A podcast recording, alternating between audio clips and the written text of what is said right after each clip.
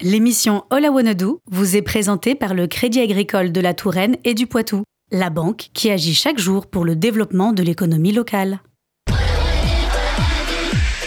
Pulsar 95.9. I came into this world and my mind thought I'ma name this little boy Paul. Plain old boring old Paul. And I always thought if I had a different name, would my life be different? Like, imagine if I Bonjour à toutes et à tous, il est midi et bienvenue dans All I Wanna Do sur Radio Pulsar.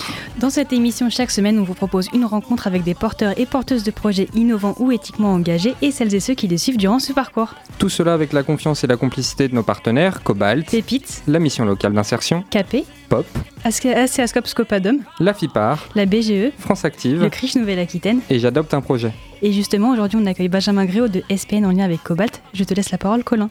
Bonjour Benjamin. Bonjour. Je suis déjà euh, très content de te recevoir en studio ce matin et comme le disait Julie, on va parler de l'association SPN, donc en lien avec Cobalt, on y reviendra tout à l'heure. Euh, on va parler de vos missions, de votre actualité, mais pour commencer, j'ai une question toute simple que je m'amuse à poser toutes les semaines à mes invités. Quelles sont tes missions dans l'asso SPN Alors mes missions au sein du SPN sont assez variées. Moi je suis, j'ai un titre à rallonge, je suis chef de projet sur les sujets développement, innovation international, EdTech, donc les technologies de l'éducation et de la formation. Et je suis aussi le référent communauté de la French Tech Poitou-Charentes, qui est la communauté de start-up du territoire. SPN, c'est donc euh, le S, c'est pour le S de réseau des professionnels du numérique et de l'image. C'est une association qui a été créée en 2001, si je ne me trompe pas.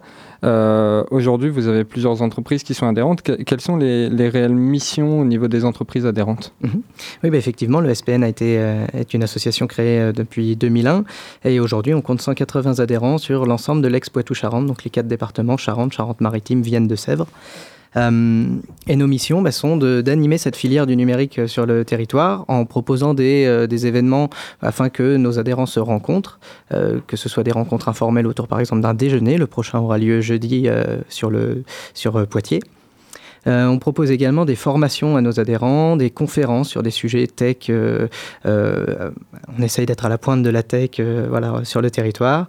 Euh, et puis on organise aussi des programmes euh, d'accélération de start-up, euh, des programmes dédiés à l'entrepreneuriat. On a un, un événement qu'on organise assez régulièrement qu'on appelle le Shaker, qui permet en fait à des porteurs de projets de venir euh, tester leur idée euh, devant un, un jury d'experts de l'entrepreneuriat qui sont adhérents chez nous au SPN. Voilà, donc beaucoup de beaucoup d'événements. Beaucoup d'associations Oui. qu'on reçoit ont fait le choix au passage de la nouvelle, au passage de Poitou-Charentes à la Nouvelle-Aquitaine d'étendre leur action euh, sur la Nouvelle-Aquitaine.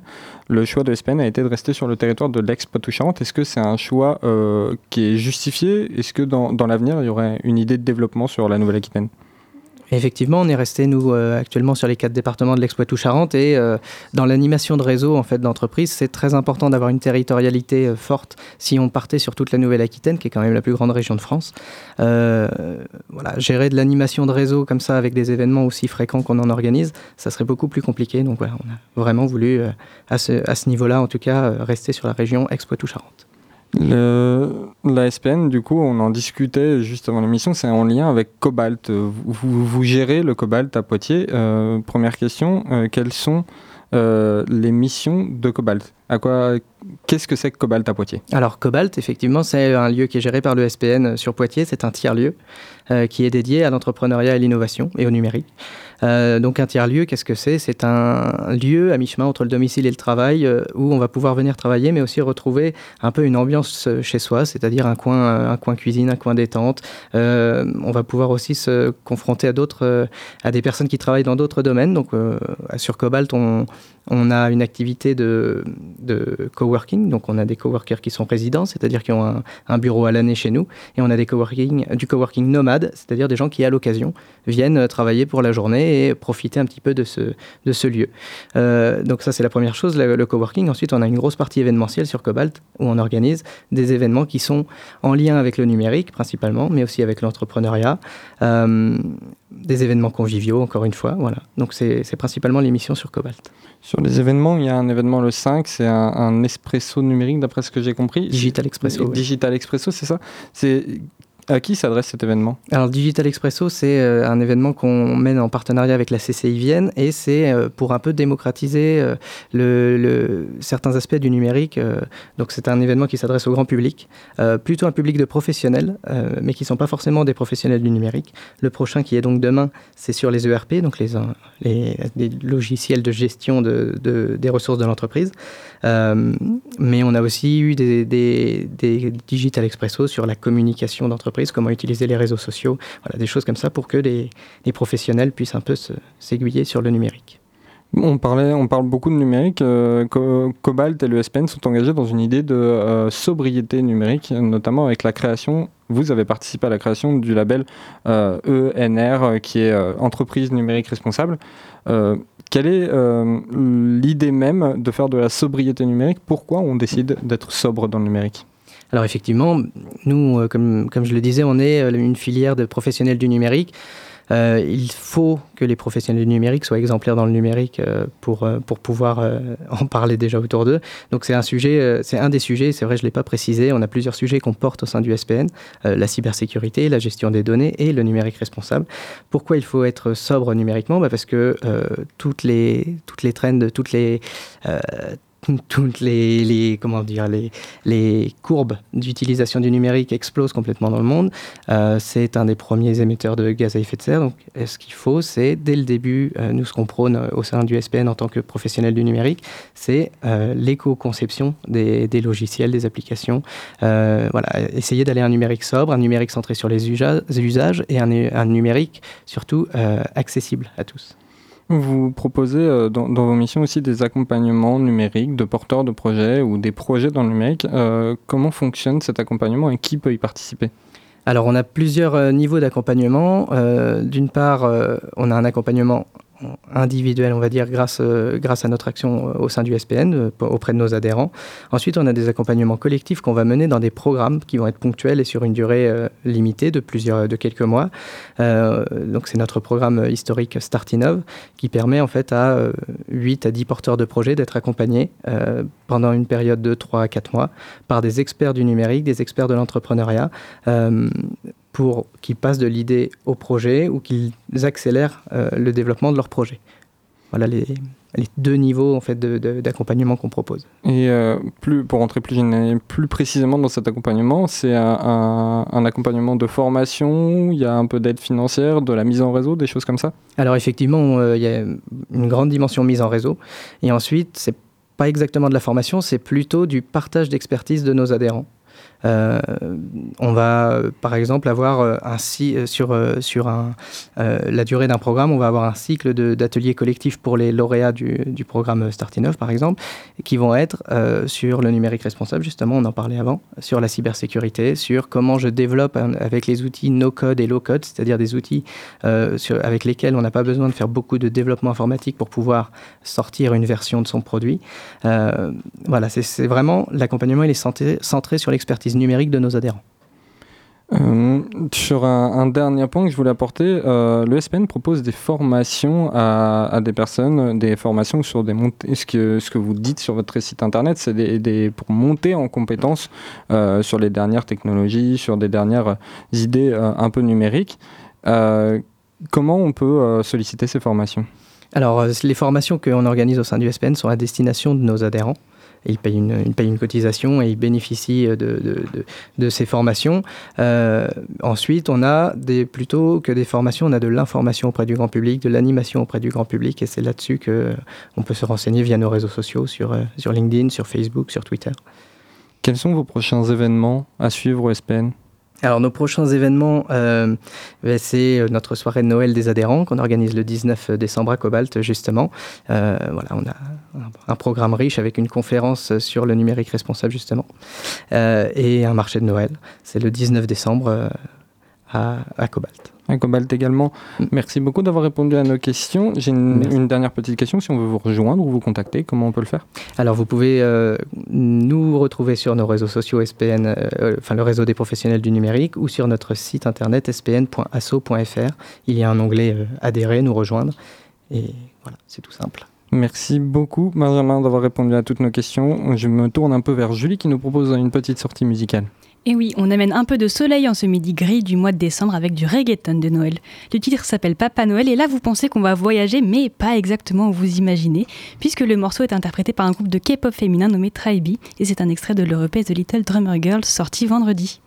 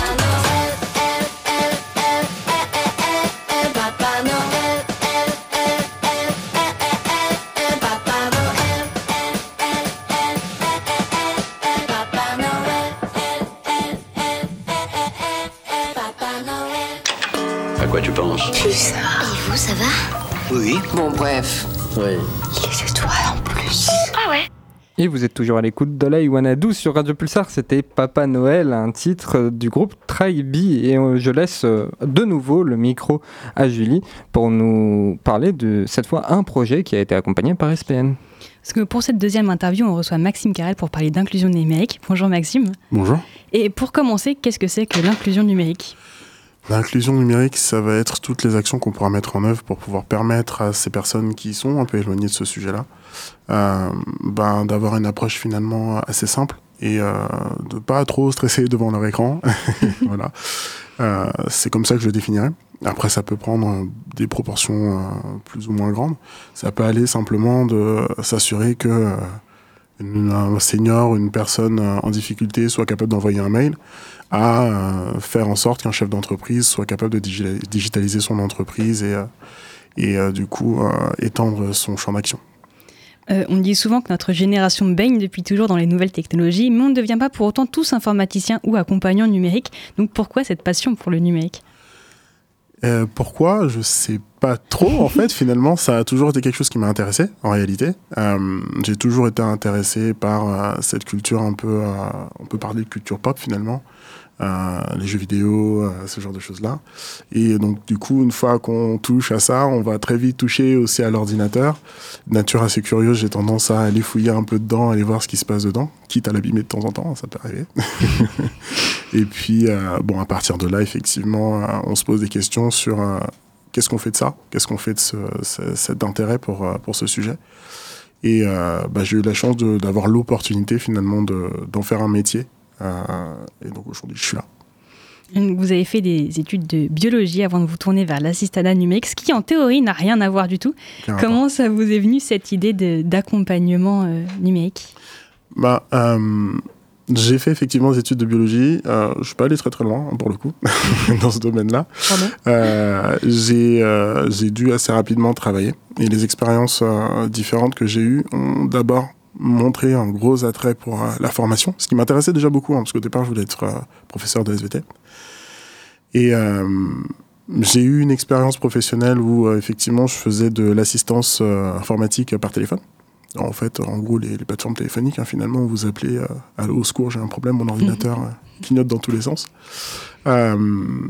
Et bah, ça a fait tilt tout de suite. Je me suis rendu compte que, bah, oui, c'est logique. J'aime bien euh, partager ce que je sais faire et euh, aider les autres à progresser. Et puis j'aime bien aussi en même temps euh, bah, tout cet univers-là de l'ordinateur, la tablette, le smartphone, etc. Bah, il faudrait que je trouve quelque chose dans ce sens-là. Et bah, j'ai cherché, j'ai fouillé.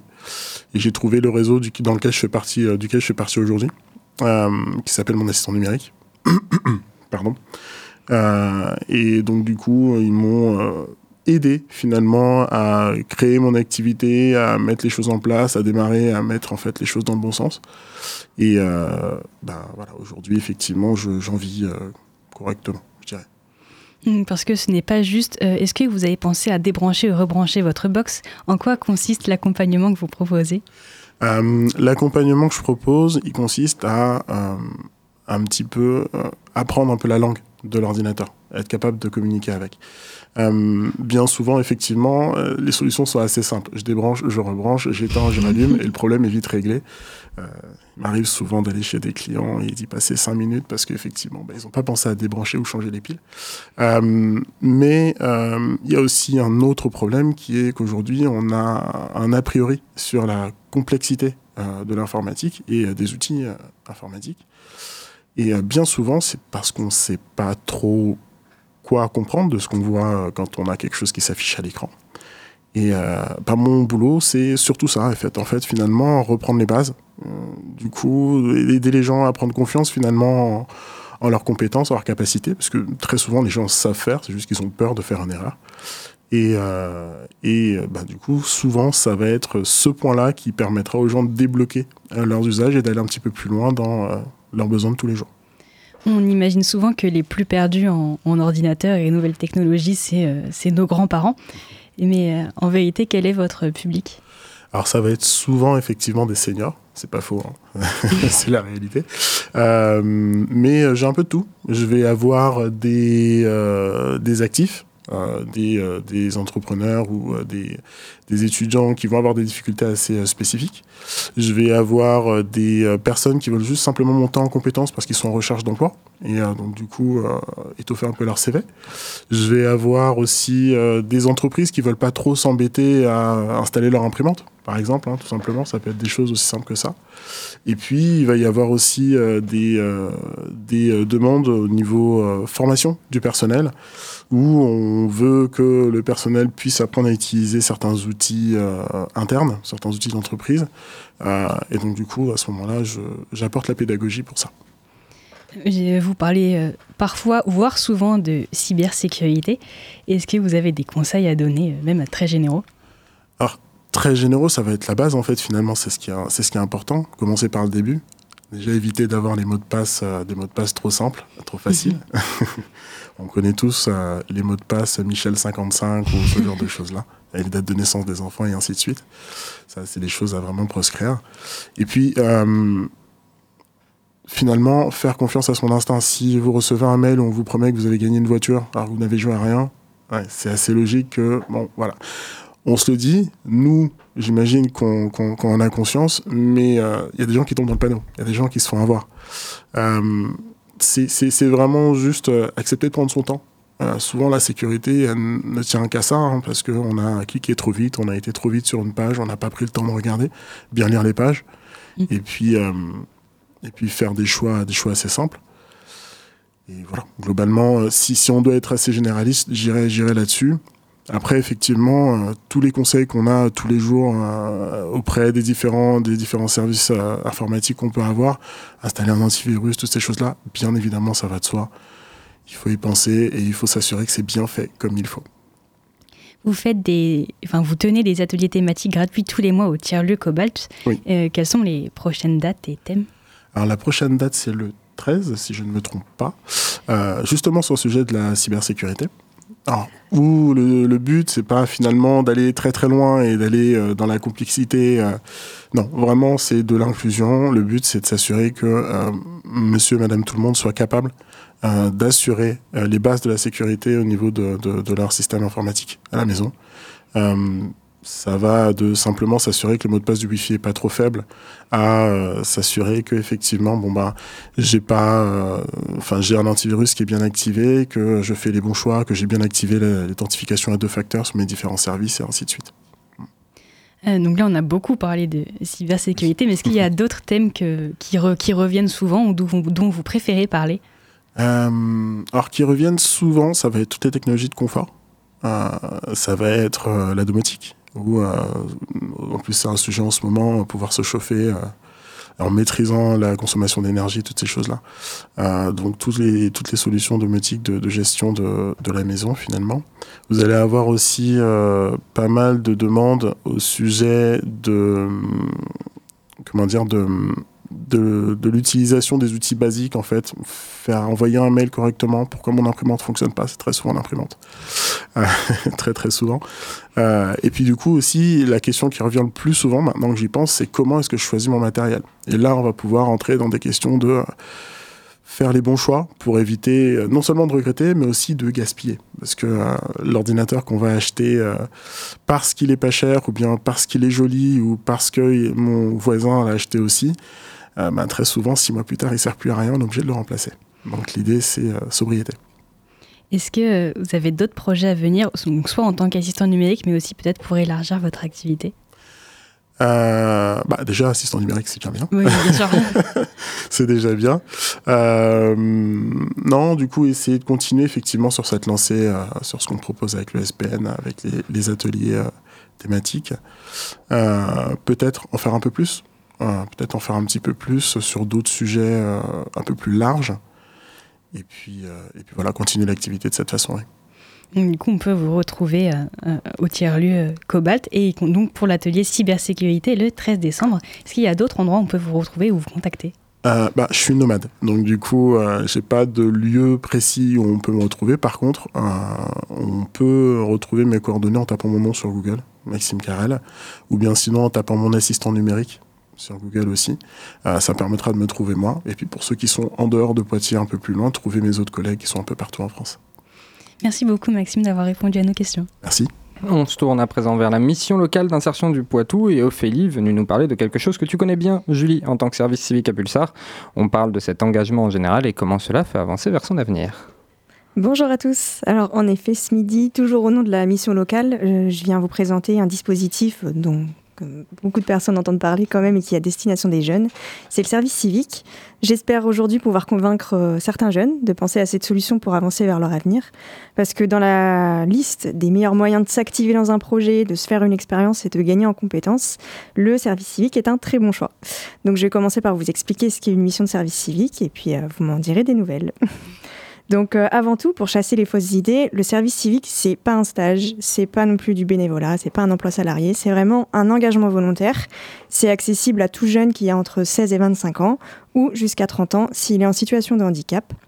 Et ça donne la possibilité, sur une période de 6 à 12 mois, d'effectuer une mission euh, en faveur d'un projet collectif.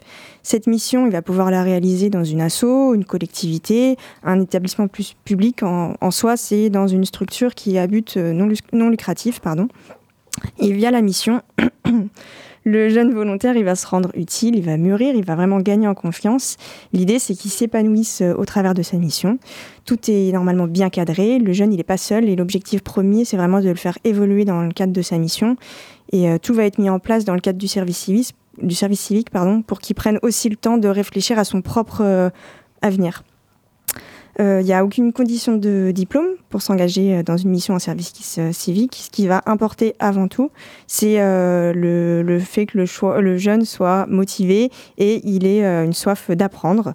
Parce qu'un des premiers avantages du service civique, il faut le dire, c'est que non seulement on s'engage, mais aussi on développe ses compétences qui pourront servir forcément par la suite. Il faut vraiment voir le service civique comme une expérience professionnelle, mais aussi personnelle. Et d'ailleurs, il y a un point non négligeable qui est associé à la mission en service civique, c'est quand même l'indemnité mensuelle d'environ 600 euros que va toucher le jeune volontaire. Et enfin, un dernier avantage à se lancer dans une mission en service civique, c'est qu'elle peut se réaliser dans plein de domaines. Donc le jeune, il peut facilement trouver une mission qui va correspondre à ses intérêts, à ses passions, par exemple le sport, l'environnement, l'éducation, la culture les loisirs, la santé, enfin voilà, j'en passe. C'est aussi possible de créer sa propre mission. Donc un jeune peut très bien se rendre, euh, enfin euh, aller voir la mission locale puisqu'on est plateforme service civique pour euh, créer sa propre mission en fonction de ses intérêts, ses passions. Voilà, donc message à tous les jeunes qui nous, qui nous écoutent, qui cherchent un nouveau plan pour leur avenir. Je vous invite grandement à réfléchir au service civique. J'en profite aussi pour préciser que nous-mêmes, Mission Locale, nous avons trois offres de services civiques à pourvoir actuellement. Deux associées à l'accès à la culture et une associée à l'accès à, la, à, à la santé mais euh, toutes les offres sur le territoire sont, qui sont à pourvoir actuellement sont accessibles sur le site service-civique.gouv.fr. Merci beaucoup Ophélie, parce que c'est vrai qu'en toute objectivité, vraiment, hein, euh, le service civique, c'est trop trop bien. Et je dis pas ça juste parce que euh, c'est la radio où je suis. Donc merci beaucoup d'être venu pour la mission locale d'insertion du Poitou. Ola Iwanadou, c'est fini pour cette semaine et on se retrouve la semaine prochaine pour une nouvelle émission. Merci à vous Benjamin Gréau et Maxime Carrel d'avoir répondu à nos questions, ainsi qu'à Grégory pour la mise en onde de notre émission.